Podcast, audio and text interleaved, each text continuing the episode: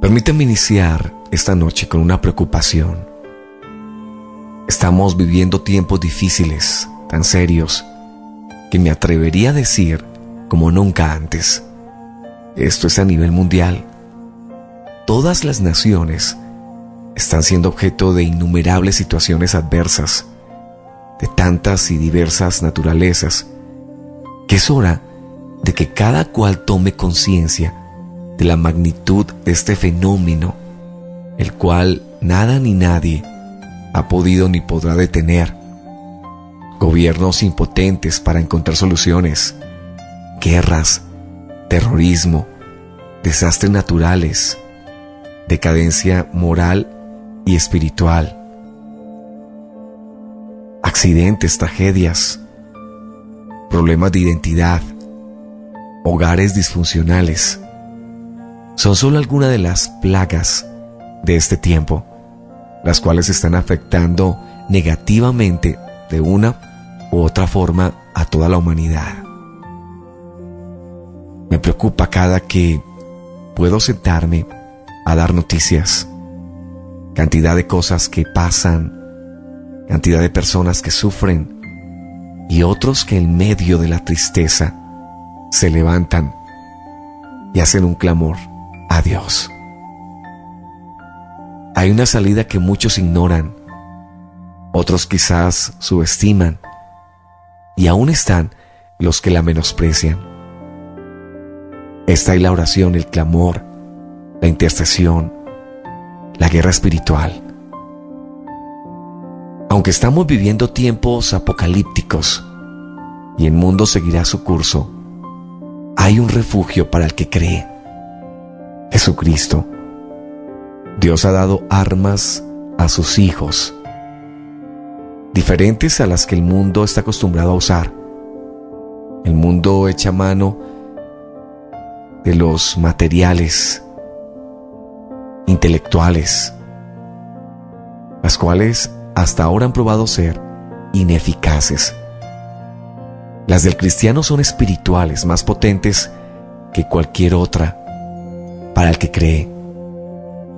Quiero invitarle a que nos unamos en fe, a que le pidamos a Dios por las naciones, a que tengamos disposición, que clamemos por nuestros países y hagamos de esa determinación un deber y una responsabilidad diaria, poniéndonos en la brecha ante Dios y haciendo vallado por los nuestros.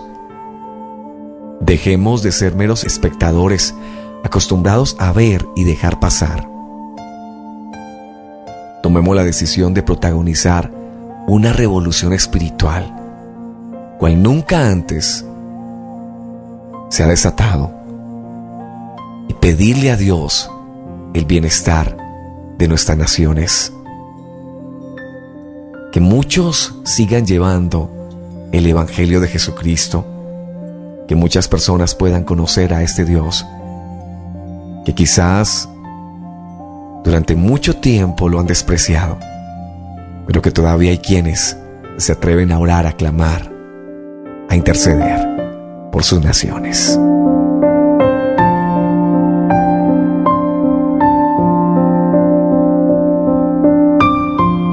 Que le digamos, Señor, queremos que tú seas el Dios de esta ciudad.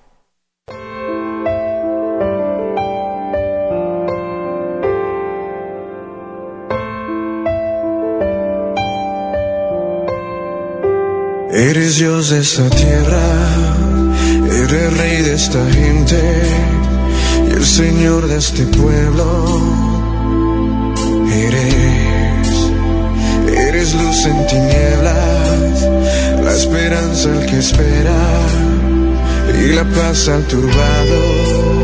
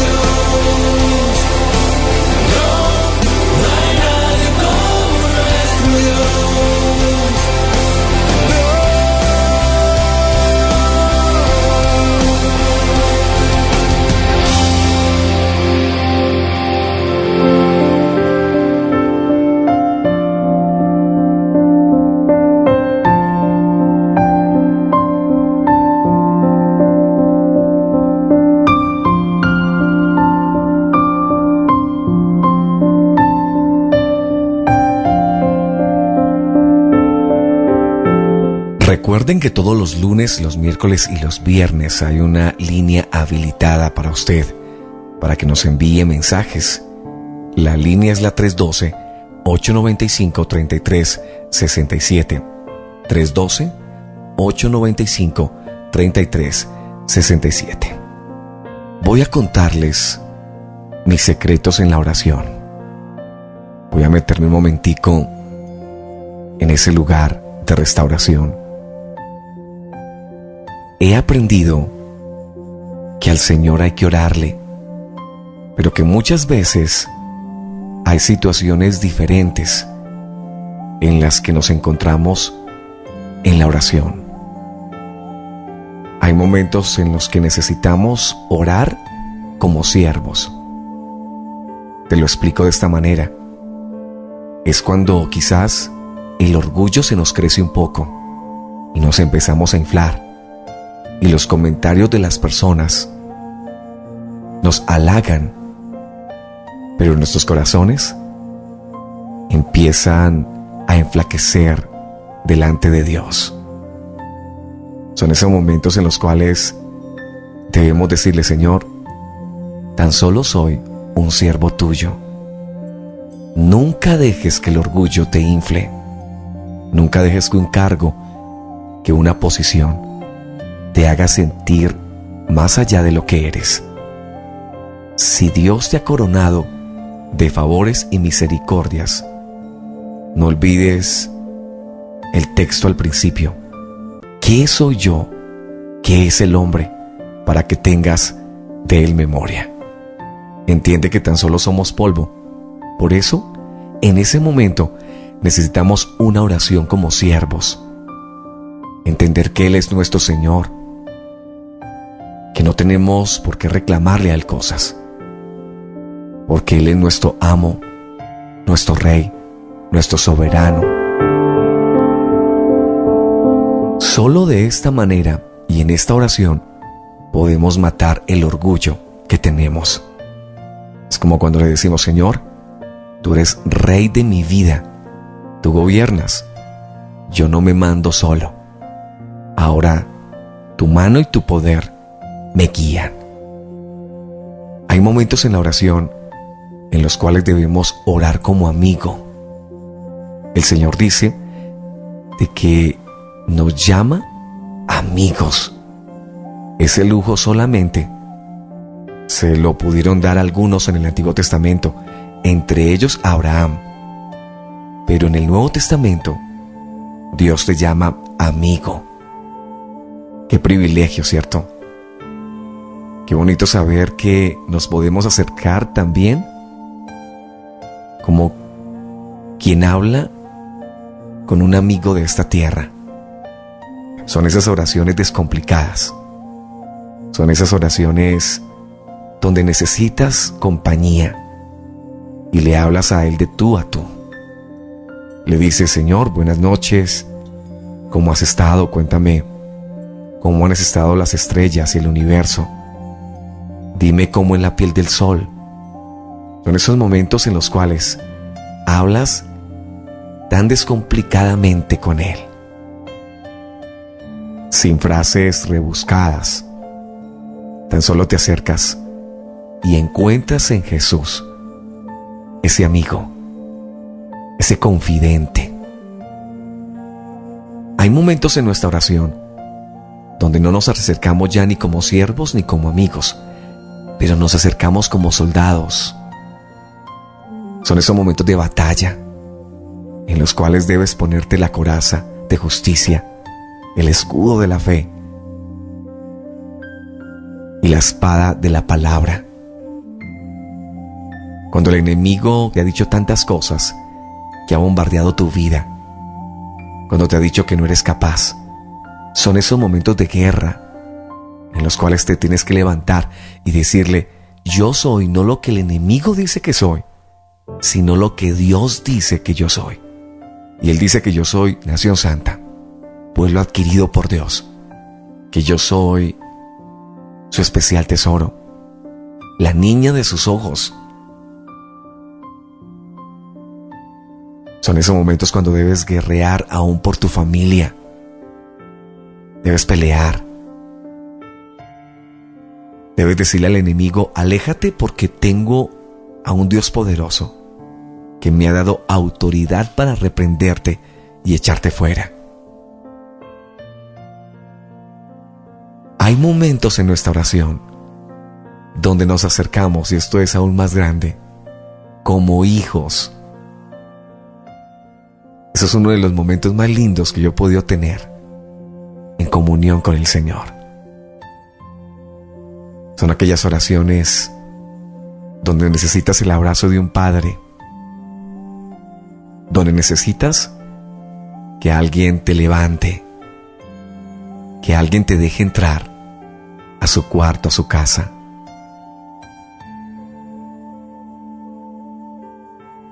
Mira, hay una seguridad en esta oración de los hijos y es que el Padre siempre te va a recibir. No importa qué haya pasado, hay un Padre amoroso que te espera detrás de una oración sincera. Son esos momentos lindos donde sientes el cálido abrazo del Padre Celestial, que te dice, yo te engendré, te puse nombre, mío eres tú. Pero hay momentos en nuestra oración donde nos dirigimos a Dios como nuestro novio. La Biblia habla acerca de que la iglesia es la novia del Cordero. Y son esos espacios en oración donde he aprendido a pensar en su venida, a pensar en el milenio, a pensar que todo esto terminará, que algún día mis lágrimas van a ser enjugadas. El dolor que siento, que la angustia que siento, pasarán a la historia y me espera una corona, un día nuevo, el resplandor de justicia. Son esos momentos cuando pienso en el rapto, en ese momento en que el Señor va a llevarnos a su gloria. No lo olvides como siervo, como amigo, como soldado, como hijo y como novia del Cordero. Si oras en espíritu y en verdad, tendrás estas diferentes maneras de dirigirte a Dios. Diferentes, pero al único Dios. Esas son las oraciones que hacemos nosotros en espíritu y en verdad.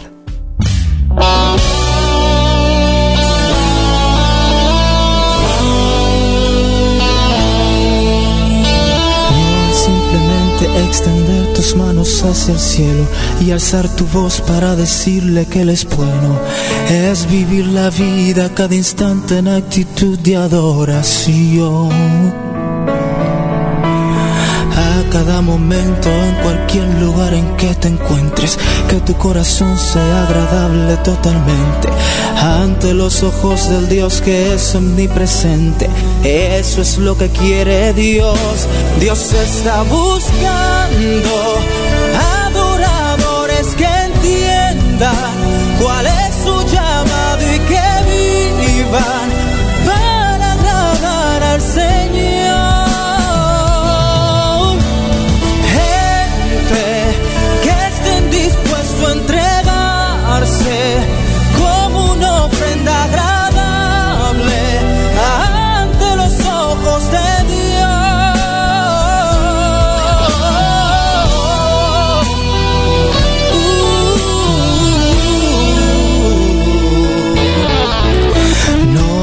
Simplemente extender tus manos hacia el cielo y alzar tu voz para decirle que Él es bueno.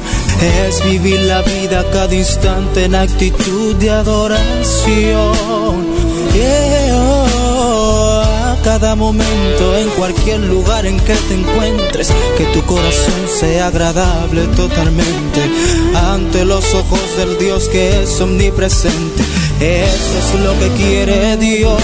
Dios está buscando adoradores que entiendan cuál es su llamado y que vivan para agradar al Señor. Gente que estén dispuestos a entregarse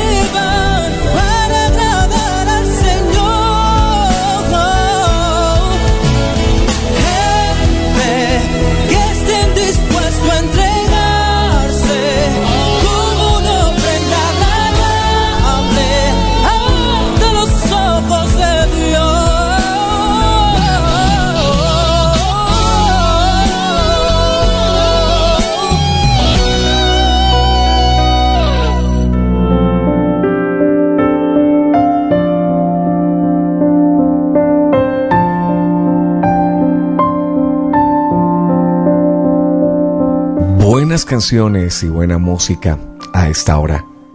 pero sobre todo buena presencia del Señor, que traspasa fronteras, que traspasa barreras. Escuché hace un tiempo a un comunicador decir lo siguiente, para que una onda llegue desde una antena a una casa, en AM o en FM, tiene que pasar por los aires.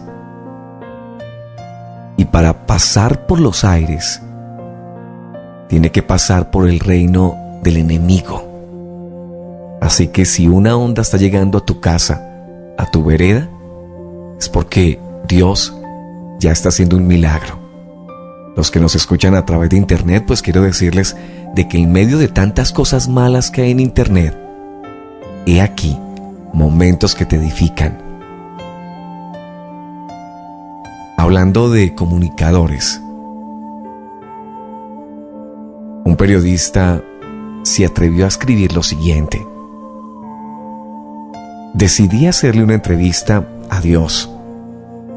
Cuando llegué a mi casa, le pregunté si tenía suficiente tiempo, por lo cual me respondió, mi tiempo se llama eternidad y alcanza para todo. ¿Qué preguntas quieres hacerme? Dijo el periodista. Bueno, respondí una sola. ¿Qué es lo que más te sorprende de los humanos? Fue la pregunta del periodista a Dios. Según este texto, Dios le dijo que se aburren de ser niños, apurados por crecer, y luego suspiran por regresar a ser niños, que primero pierden la salud para conseguir dinero, y más tarde el dinero para recuperar la salud, que viven en el pasado o en el futuro, lo que conlleva a que no vivan ni el uno ni el otro, que viven como si no fueran a morirse y se mueren como si no hubieran vivido. También quisiera que aprendieran ciertas cosas, que rico no es el que más tiene, sino el que menos necesita. Que aprendan que deben controlar sus actitudes, o sus actitudes los controlarán. Que aprendan que son dueños de lo que callan y esclavos de lo que dicen. Que aprendan que su felicidad no es cuestión de suerte, sino el producto de sus decisiones. Que dos personas pueden mirar una misma cosa y ver algo totalmente diferente. Que aprendan que amar y querer no son sinónimos, sino antónimos.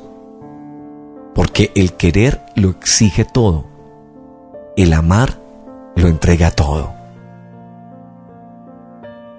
Que nunca harán nada tan grande como para que los ame más, ni nada tan malo para que los ame menos Simplemente los amo, a pesar de sus conductas. Que aprendan que la distancia más lejos que pueden estar de mí es la distancia de una simple pero honesta oración. Este periodista se imaginó en su oración, Dios le dio esta respuesta. Corremos y no alcanzamos batallamos y no llegamos. No me refiero a la vida en Dios, porque Él recompensa a quienes perseveran. Me refiero a la vida. Intentamos encontrar la felicidad, nos estrellamos. El ser humano quiere encontrar las mejores cosas lejos de Dios pero lo dijo uno de los escritores bíblicos y apóstol, Pedro. Señor, pero ¿a quién iremos si solo tú tienes palabras de vida eterna? ¿A quién iremos, Señor? Es que lo único que debemos querer en nuestras vidas, más que cualquier otra cosa, es estar cerca de Él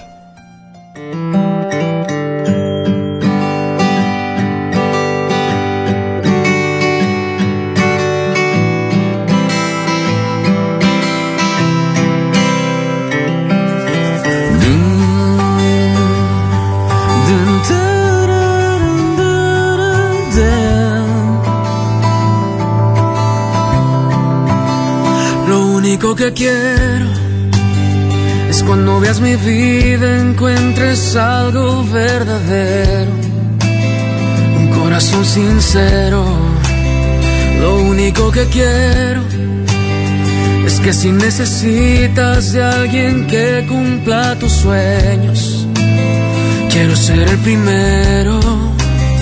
Dios mío, yo quiero corresponder al amor que tú me das. Quiero amarte de verdad. En mi diario caminar y cuando tú regreses, me encuentres haciendo tu voluntad. No dejes que mi vida se desperdicie en cosas que la pena no valdrá afanes ya no más, sino que cada día aplique tu palabra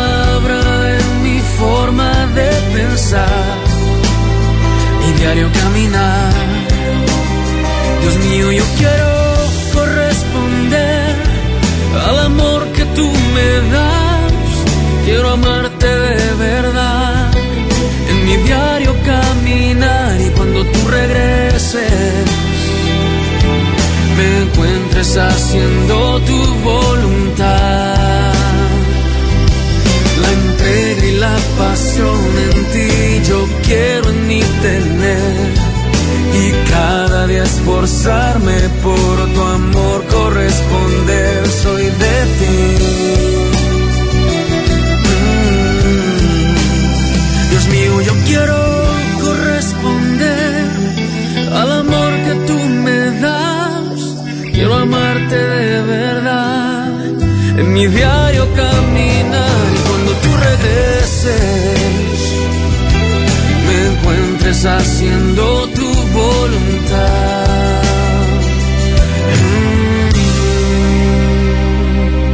Hay amores cortos y hay amores que no fueron verdad, amores que te dan emoción o son una ilusión.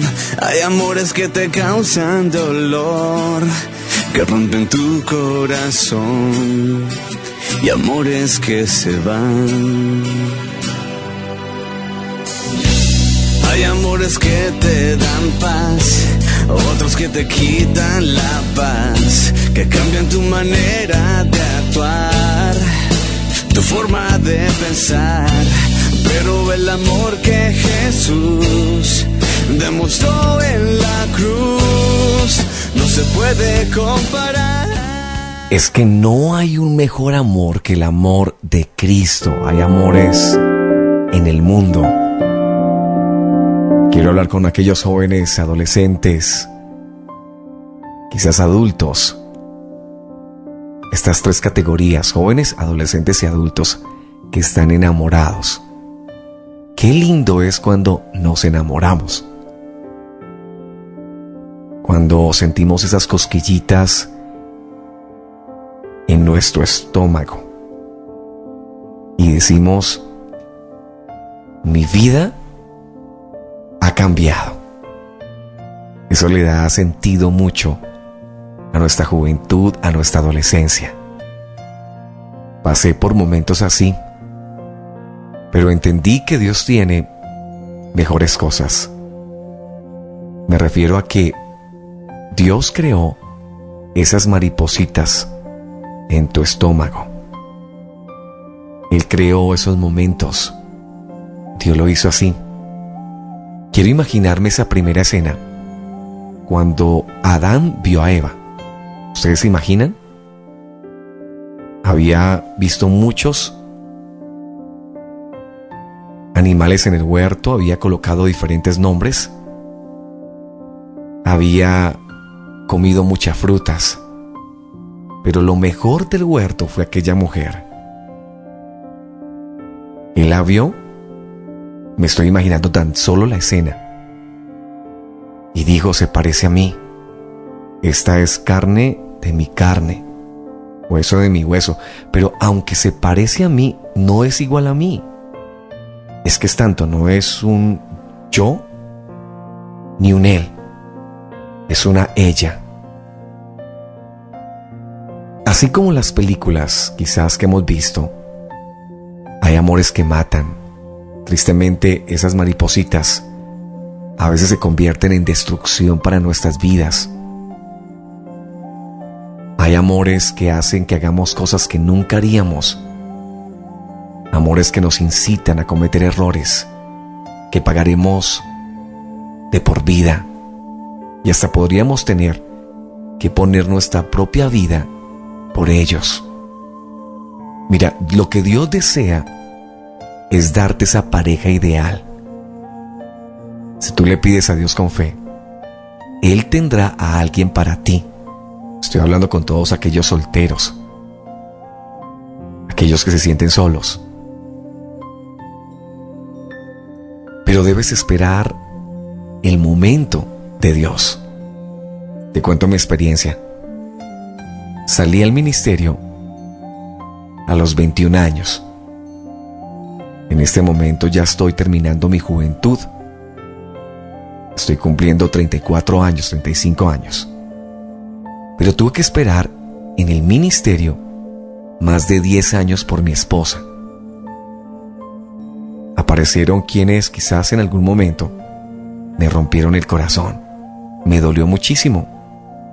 Pero viví el luto que todos debemos vivir por los amores que nos lastiman.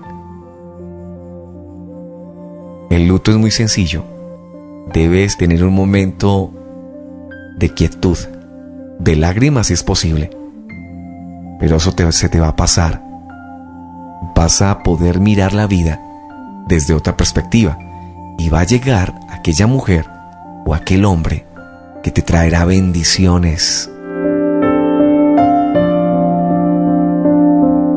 Siempre lo he dicho de esta manera. La vida te puede ofrecer personas que te enamores locamente, pero Dios te ofrece aquel amor que te acompañará el resto de tu vida. Hay amores que hacen que no pensemos en los demás,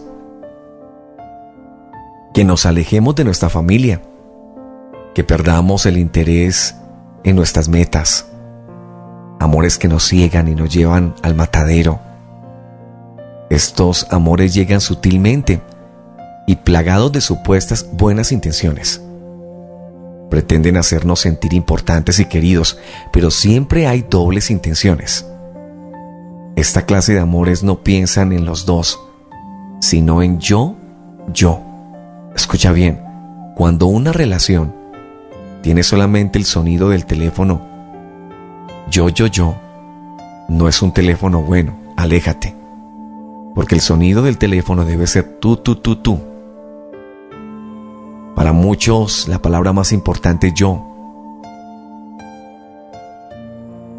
En ese tipo de relaciones amorosas suele pasar, porque busca satisfacerse a sí misma. ¿Cómo saber si estoy en un amor que mata? Sencillo. Ve si la persona que tienes a tu lado le interesa tu vida, tus sueños, tus metas y lo más importante, le interesa a Dios. Si no, vas a tener dificultades Mira si está fijándose más en tus intereses físicos o bienes o materiales. Es importante que analices en frío su actitud, que veas los pequeños detalles, su comportamiento y reflexiones acerca de cómo será tu vida en un futuro con dicha persona, apartando los espejismos y la emoción del comienzo. Nunca se me olvida las palabras de un gran amigo, Edilberto T. Jr. Le pregunté cómo saber cuál es el verdadero amor. Y yendo de viaje, me miró, me dijo, Wilson, Dios te lo hará sentir. Pero sobre todo, Dios colocará al lado personas, tu familia, la iglesia y tus superiores, que te van a decir definitivamente, esa es la persona.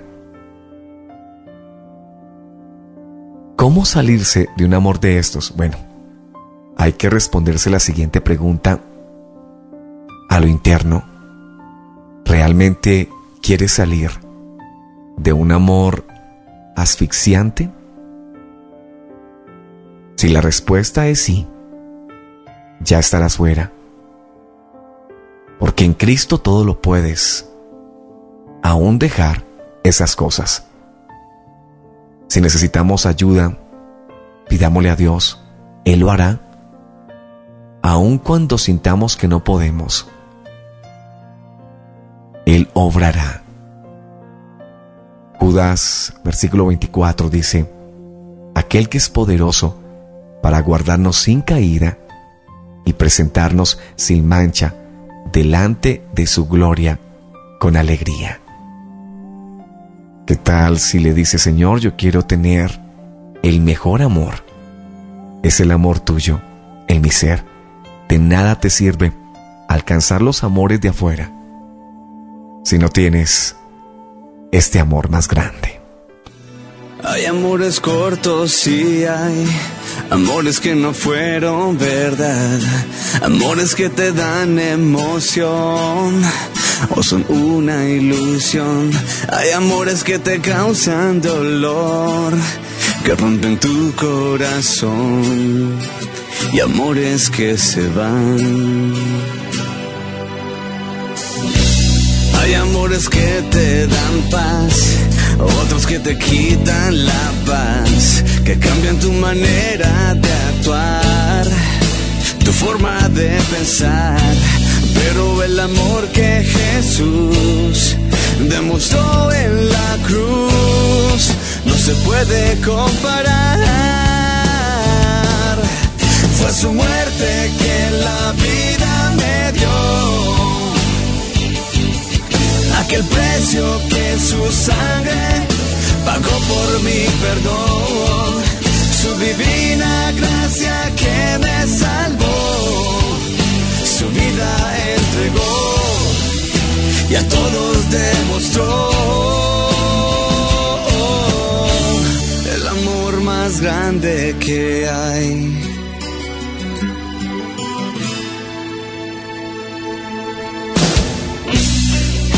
Amor bello y real, amor que no termina jamás. Hay amores de familia y hogar y hay amores de amistad, pero el amor de Jesús hacia la humanidad no se puede comparar. Fue su muerte que la vida aquel precio que su sangre pagó por mi perdón, su divina gracia que me salvó, su vida entregó y a todos demostró. El amor más grande que hay, solo el verdadero amor, a pesar del dolor, nunca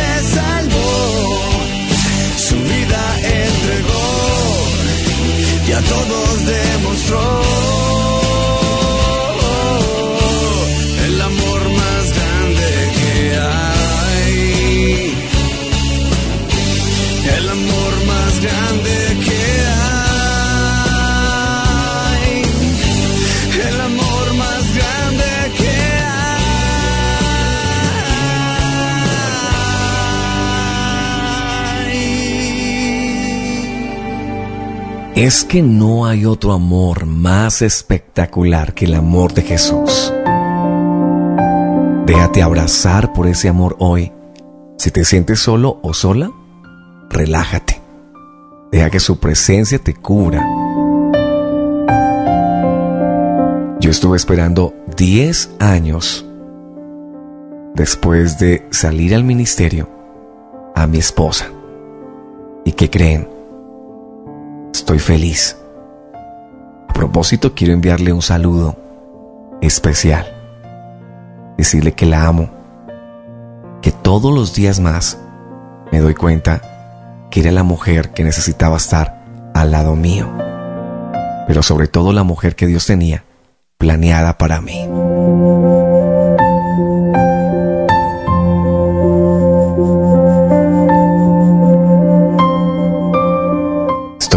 Inspirado esta noche también dándole estas palabras a mi amada esposa. Qué lindo es vivir en el Señor. Qué lindo es saber de que Él es bueno y que Él desea lo mejor para nosotros. Cuando Él te dice no, no es porque te quiera amargar el rato. Es tanto, los mandamientos no fueron escritos porque hay un Dios en el cielo que siempre prohíbe cosas, no. Cuando Él te dice, no robarás, sencillo, es que no te quiere ver quizás algún día en una cárcel pagando un robo. Cuando te dice que debemos honrar a nuestros padres, lo que Dios dice es muy sencillo.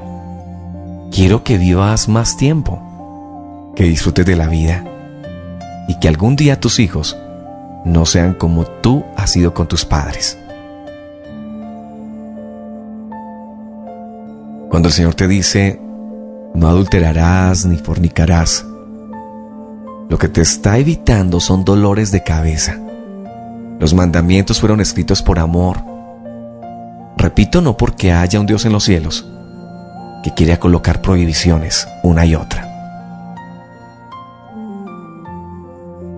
Los discípulos se acercaron a Jesús y le pidieron, Señor, enséñanos a orar. El Señor les contestó de una manera especial. Creo que ustedes lo saben muy bien. Padre nuestro que estás en los cielos, santificado sea tu nombre.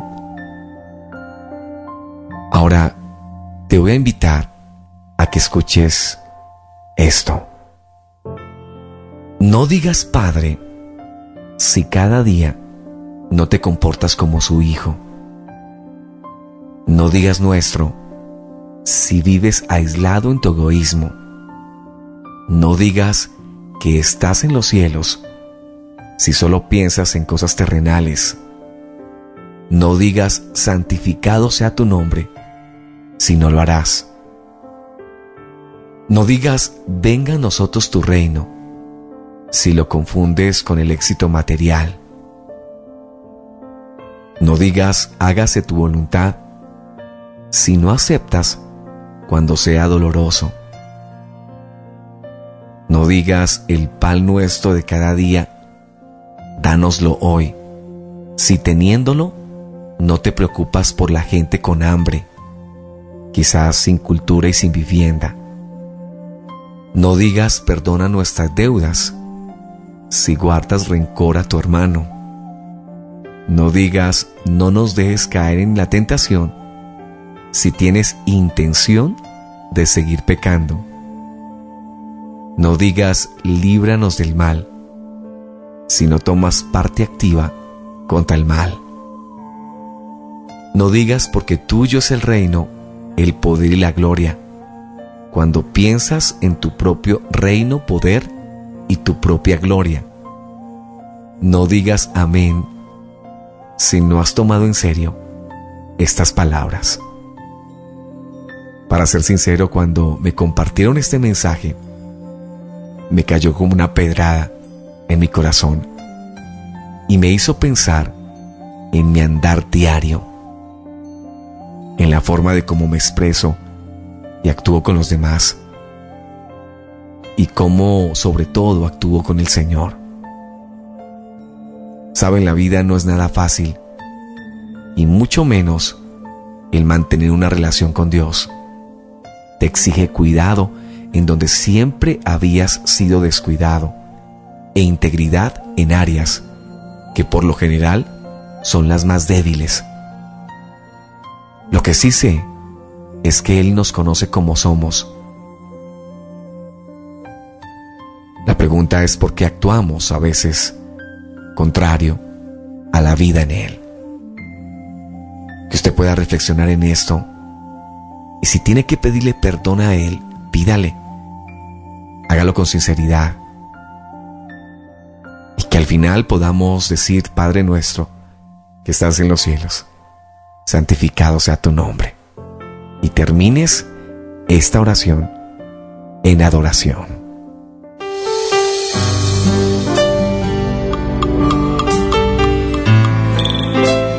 Es que Señor, yo quiero adorarte. Quiero que me muestres lo que necesito. Quiero que me cambies, me transformes. Adorarte. Quiero adorarte. Solo quiero una y otra vez adorar. Bendecirte. Quiero bendecirte hasta que no quede nada de mí, yo quiero bendecir, exaltarte, quiero exaltarte, hasta que gobiernes tú en mi vida, mi Señor, y adorarte